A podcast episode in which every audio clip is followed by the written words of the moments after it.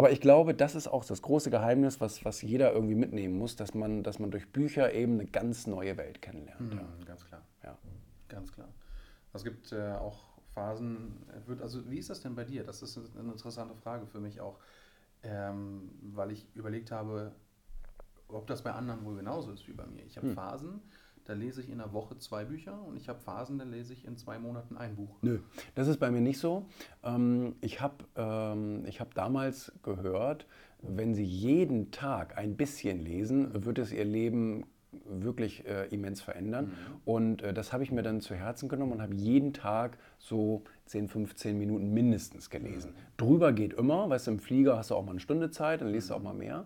Aber so, das, das kriegt man eigentlich jeden Tag hin, weißt du, wenn man das Handy mal nicht auf Toilette mitnimmt, sondern da einfach mal ein Buch liest oder Ja, sowas. Punkt. Und ähm, ja, das, das muss ich wirklich sagen. Also überhaupt diese Disziplin als junger Mensch, sich irgendeine Disziplin anzueignen und dann vielleicht noch eine zweite und eine dritte, Ja. gibt dir einfach so ein Machtgefühl, dass man sagt, wow, das, was ich mir vornehme, kann ich auch erreichen, wenn ich regelmäßig daran arbeite. Wenn du auf äh, einfach dieses Minimum von 15 Minuten am Tag äh, runtergehst und sagst, so, das ist das Mindeste, was ich mache, Ja. das ist natürlich schon, dann ist ja egal, was du sonst so lernst. Das ist halt einfach diese Routine, die du Das, hast. genau, so eine Routine und so eine, so, so eine Investmentroutine ist Mhm. das ja eigentlich. Ne? Weil wenn ich auf jeder, auf, auf, auf täglicher Basis ein kleines bisschen mehr lerne und mein Gehirn wieder ein bisschen, bisschen anstrenge, das ist, glaube ich, wirklich ein tolles Invest. So wie jeden Tag einen Euro sparen oder sowas. Ne? Mhm. Auf die Regelmäßigkeit.